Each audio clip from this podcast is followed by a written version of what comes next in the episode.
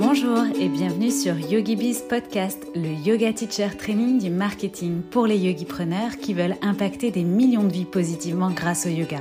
Je suis Cécile, coach et accompagnatrice digitale spécialisée pour les professeurs de yoga. Et chaque semaine, je vous délivre des inspirations, stratégies et conseils marketing éprouvés et applicables immédiatement pour vous construire un business de yoga authentique et rentable grâce aux opportunités du web. C'est parti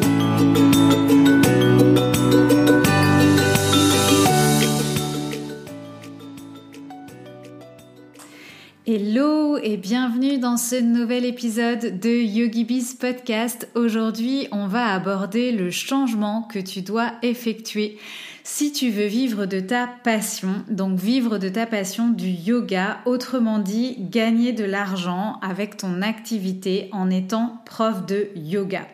Alors avant de rentrer euh, dans les détails de cet épisode, si tu veux aller plus loin sur le sujet, je t'invite à télécharger la roadmap pour développer un business en ligne euh, rentable et durable. Tu pourras euh, retrouver le lien pour télécharger cette roadmap dans les notes de cet épisode ou bien directement sur en lien sur mon compte Instagram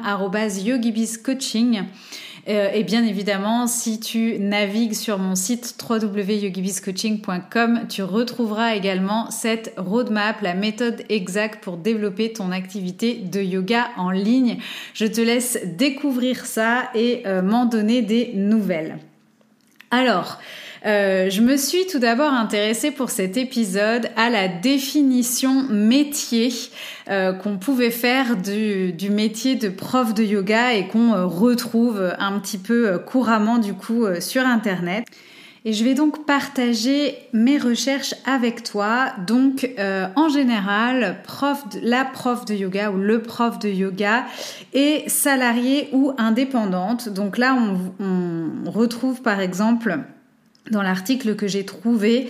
euh, déboucher, recrutement ou exercer le métier de prof de yoga. Donc elle peut commencer sa carrière en tant que salariée dans un studio, une école, un centre de yoga ou un club de gym. Donc en postulant, en commençant parfois comme euh, remplaçante et euh, si son cours plaît aux élèves, eh bien elle peut se voir proposer un contrat. Mais ces emplois sont rares et même lorsque l'on trouve des annonces, ce sont souvent pour des contrats de moins de 5 heures par semaine. Les studios et les salles de sport utilise de plus en plus souvent des professeurs indépendants, donc euh, comprendre euh, indépendant le statut de micro-entreprise, pour assurer euh, les cours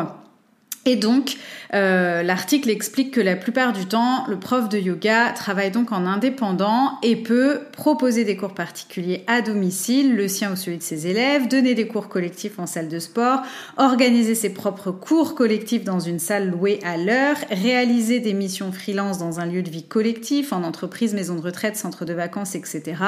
donner des stages intensifs d'une semaine ou de plusieurs jours sous forme de retraite, et donc, on voit euh, du coup dans, cette description hein, finalement que le euh, business model, donc ce qu'on appelle un business model, c'est la manière dont on gagne de l'argent euh, dans, dans, son métier en fait, hein, dans, son, dans, son, dans sa profession, on voit vraiment que là le business model le plus représenté, qui est euh, voilà, le, qui, qui, est mis sur le métier de prof de yoga, c'est clairement euh, eh bien d'être occupé à donner des cours après que ce soit en individuel, en collectif ou peu importe euh, le lieu. Mais effectivement, on voit bien que du coup, le business model le plus courant pour un prof de yoga, c'est clairement de donner des cours de yoga, mais de donner des cours de yoga dans le sens aussi, je suis euh, toujours occupé pour gagner de l'argent. Ça veut dire que j'échange ma présence et mon temps en échange d'une rémunération, que ce soit euh, sous un statut finalement de salarié ou euh, d'indépendante. Et on va voir un petit peu la nuance que je mets justement entre indépendante et euh, entrepreneur, voire yogi-preneur, le terme que j'utilise assez régulièrement. Alors évidemment, après j'ai d'autres informations aussi dans l'article sur euh, bah, les horaires de cours, hein, puisque euh, ça peut être en général bah, tôt le matin, le midi, euh, donc en journée ça va être des créneaux peut-être plus en entreprise ou autre, ou avec peut-être des maisons de retraite ou des choses comme ça. Et puis après, eh bien, on bascule évidemment en fin de journée ou plus tard le soir également. Et ensuite, intervient aussi dans cet article, du coup, la rémunération euh, du prof de yoga et évidemment il est bien indiqué que euh, en indépendante une prof de yoga peut toucher moins que le SMIC surtout les euh, premières années. Donc en fait, en gros, on voit bien que vraiment, j'insiste, hein, le business model le plus courant pour le prof de yoga, c'est de donner des cours et donc c'est d'échanger. Euh, enfin, j'ai des clients ou j'ai un groupe de clients et bah, je, donne la séance de yoga donc sur un espace-temps défini et un espace aussi géographique d'ailleurs défini. Et en échange de cette heure de cours, par exemple, je reçois une rémunération. Donc il y a cette notion où euh, bah, je suis toujours effectivement occupée, je dois être occupée euh, à donner ces cours pour gagner de l'argent. Donc je dois donner de mon temps et de ma personne pour gagner de l'argent. Sauf que effectivement, qu'est-ce qui se passe? Eh bien, c'est que euh, dans, dans, ce schéma, en fait, déjà, euh, forcément, on est limité à une journée de 24 heures, et en plus, on l'a vu dans la description de l'article, effectivement, il y a aussi des créneaux qui sont plus plébiscités, hein, euh, surtout quand on s'adresse à des particuliers. Donc, quoi qu'il en soit, bah, du fait d'être limité sur une journée de 24 heures, et puis avec les, différents créneaux horaires, je suis limité dans le nombre de cours de toute façon que je peux donner dans une journée. Je suis aussi limitée bien évidemment parce que euh, bah, déjà par rapport à mon énergie, parce qu'en fonction de chacun, bah, je ne suis pas forcément capable de donner le même nombre de cours. Pour certaines personnes, ça va peut-être être, euh, un cours, deux cours, trois cours, pour d'autres quatre ou cinq par jour. Et, euh, et, donc ça, ça dépend un petit peu aussi de notre énergie, mais à un moment donné, on a bien conscience aussi que ça reste malgré tout un job physique, et donc quoi qu'il en soit, on ne peut pas non plus épuiser euh, le corps chaque jour et en plus tous les jours sans s'arrêter. En dehors de ce cours qu'on vient donner et pour lequel on est rémunéré, cette cette heure de cours, par exemple, eh bien, euh, il y a aussi les, heures cachées qui sont, par exemple, les horaires de euh, déplacement et aussi les horaires de préparation. Donc, tout mis bout à bout, il est vrai qu'à un moment donné, on arrive à un nombre d'heures de cours qu'on est capable de donner qui de toute façon sera limité et si on franchit un certain seuil, le risque après derrière, c'est la blessure, c'est l'épuisement, c'est euh, ben, à un moment donné euh, le chaos parce que euh, on aura trop puisé dans notre bonne énergie. Euh, sans parler aussi du fait que euh, qu'est-ce qui se passe quand on est indisponible, donc indisponible justement parce qu'on est malade, indisponible pour cause de blessure, indisponible pour euh, grossesse aussi, ce qui peut faire partie de la vie. Et donc à ce moment-là, ben, qu'est-ce qui se passe pour nos revenus lorsqu'on est notamment indépendante et puis dans certains cas de salariat aussi? Donc en fait, qu'on soit entre guillemets indépendante ou salariée finalement dans ce business model là de donner des cours de yoga et donc d'être toujours occupé pour gagner de l'argent, d'échanger sa personne et son temps en échange d'une rémunération, eh bien, on est euh, aussi du coup euh, dépendante des contraintes horaires des, clients et l'effet cumulé de tout ça, c'est que par la force des choses, il y a un plafond de revenus qu'il est difficile de euh, dépasser, ce que j'appelle moi le plafond de verre. Et donc, je dis souvent effectivement qu'on va se retrouver coincé par ce plafond de verre. Alors, une solution qui pourrait être envisagée, c'est d'augmenter ses tarifs. Sauf que, en termes de valeur perçue, un cours de yoga, à un moment donné, euh, alors qu'il y ait un cours à 10 euros et que moi je propose des cours à 17, 18, ça peut passer. Mais je vais pas non plus pouvoir augmenter mes tarifs de manière à, euh, pour un cours euh, par exemple collectif, qui peut donc voilà être euh, pricé entre 10 et 17, 18, 19, 20 euros, allez, pourquoi pas dans certains cas, mais je pourrais pas non plus doubler ce tarif, tripler ce tarif ad vitam aeternam, parce que à un moment donné, euh, un cours de yoga sur l'échelle de valeur hein, de l'économie, ça reste un, service euh, entre guillemets de base. Je mets des guillemets sur le de base. Ce que je veux dire, c'est que voilà, il y a une valeur perçue au-delà de laquelle euh, on n'ira pas. Au même titre que la baguette de pain. Euh, même s'il peut y avoir des, écarts de prix euh, chez un boulanger, chez différents boulangers, il peut y avoir un pain bio, il peut y avoir un pain classique, il peut y avoir le pain du meilleur ouvrier de France, il peut y avoir le pain ceci, mais l'écart, enfin voilà, on va pas se retrouver à acheter une baguette à 50 euros, donc on peut pas euh, jouer non plus sur ces tarifs-là de manière justement à exploser vraiment ce plafond de verre. Ça peut voilà nous permettre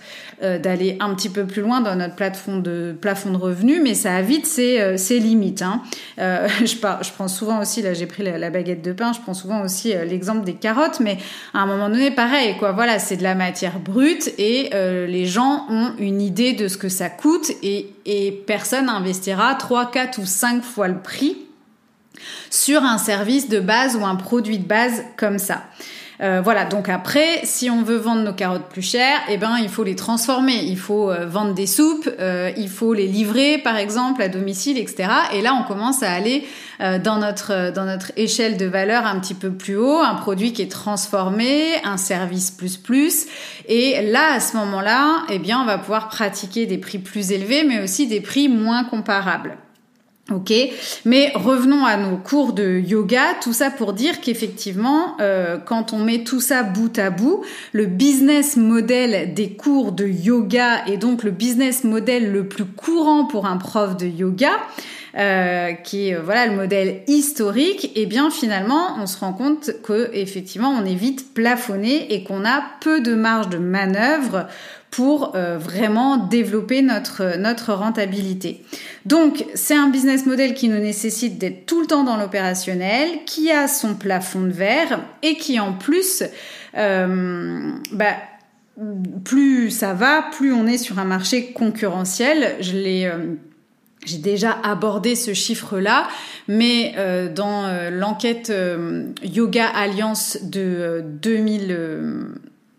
2000, euh, 2019, donc euh, en plus avant la pandémie, euh, il y avait par mois une trente, enfin il y a dix ans de ça en arrière, en 2009, il y avait une trentaine de profs de yoga qui venaient s'enregistrer chaque mois, se déclarer nouveaux profs de yoga, et aujourd'hui on est passé à 3000 enregistrements par mois Ok, et ça c'était en 2019. Donc euh, voilà, ça a évolué d'autant en l'espace de 10 ans. Et euh, le dernier chiffre que je vous donne, c'est-à-dire 3000 enregistrements de profs de yoga par mois qui se déclarent chez Yoga Alliance, euh, c'est la tendance qu'il y avait avant la crise sanitaire. Et on sait que la crise sanitaire a amplifié certaines vocations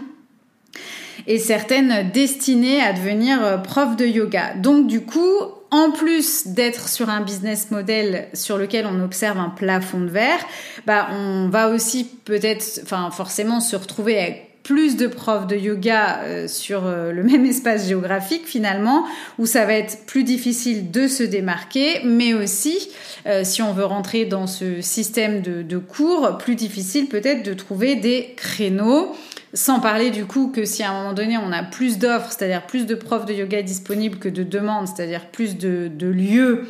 euh, où euh, on embauche euh, en indépendant ou en salarié, peu importe, des profs de yoga, bah forcément ça va pas jouer non plus en la faveur des profs de yoga au niveau rémunération.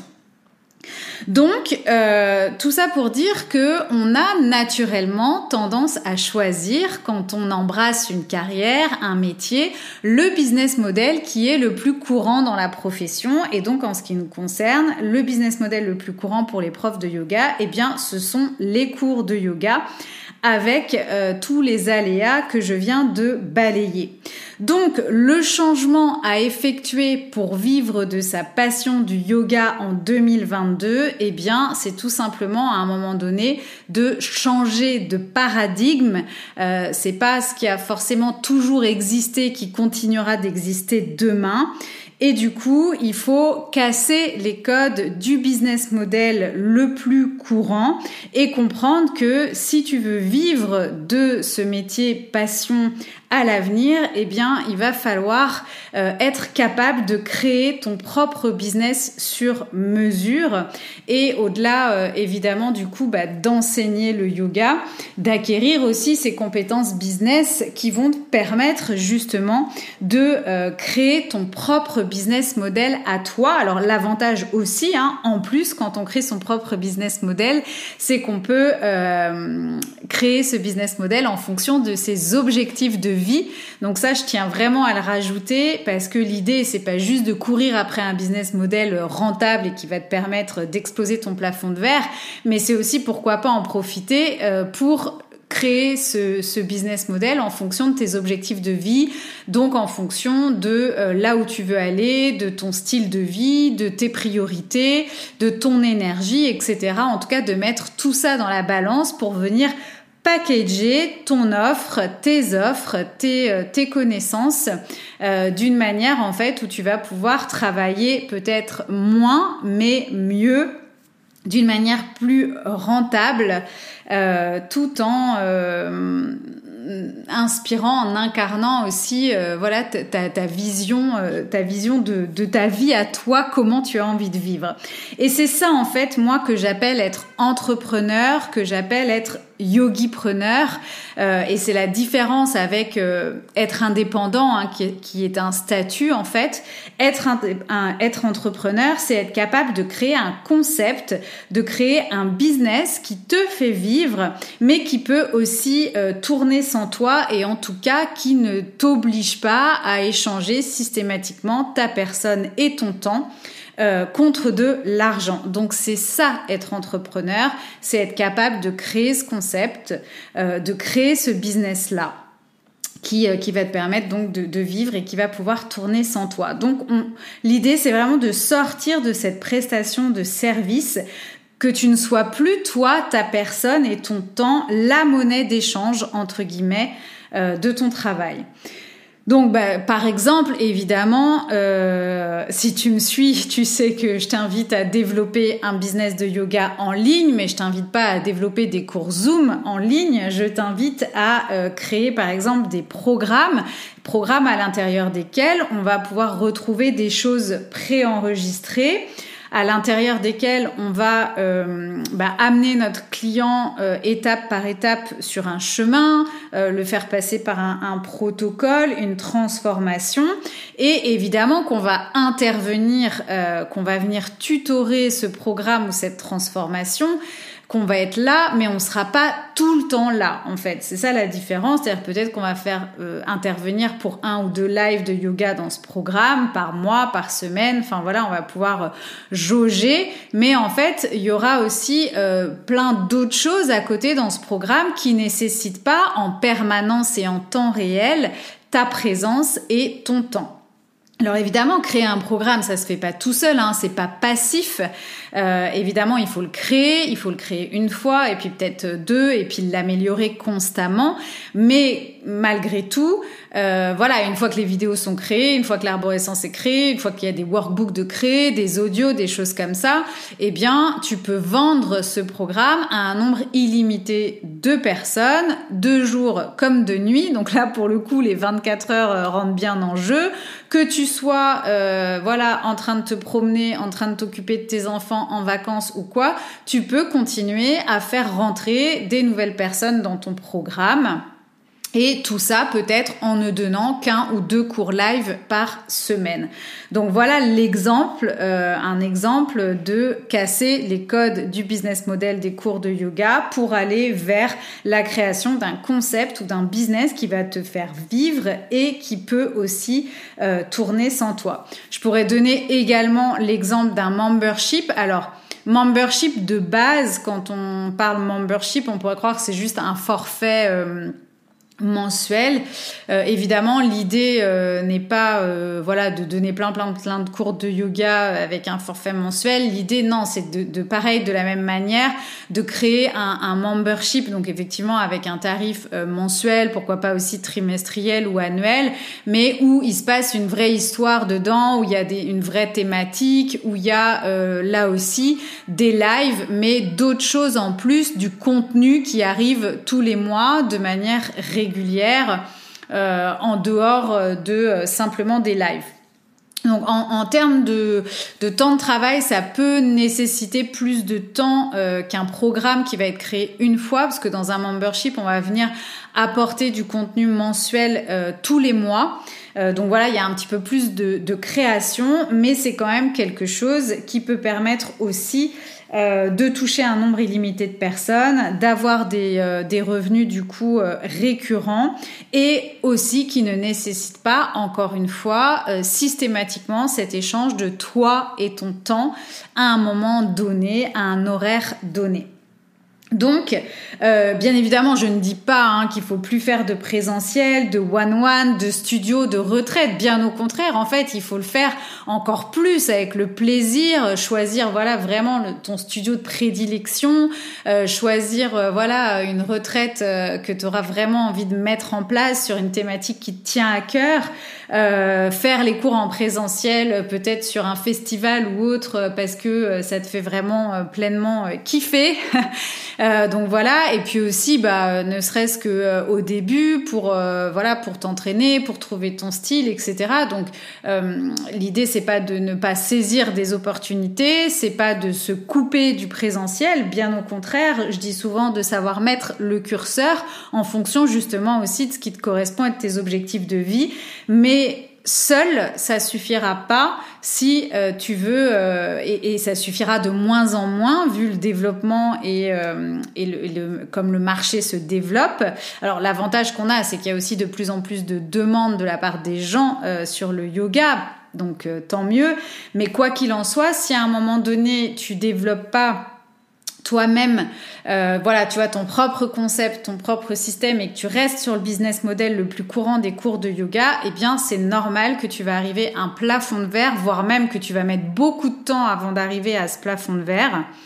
Et donc c'est pour ça qu'en marge hein, et à côté, je te préconise le plus rapidement possible eh bien, de développer ton propre business model, ton propre concept et notamment avec les opportunités euh, du web aujourd'hui, c'est plus facile justement de venir casser ces codes euh, du, euh, du métier de prof de yoga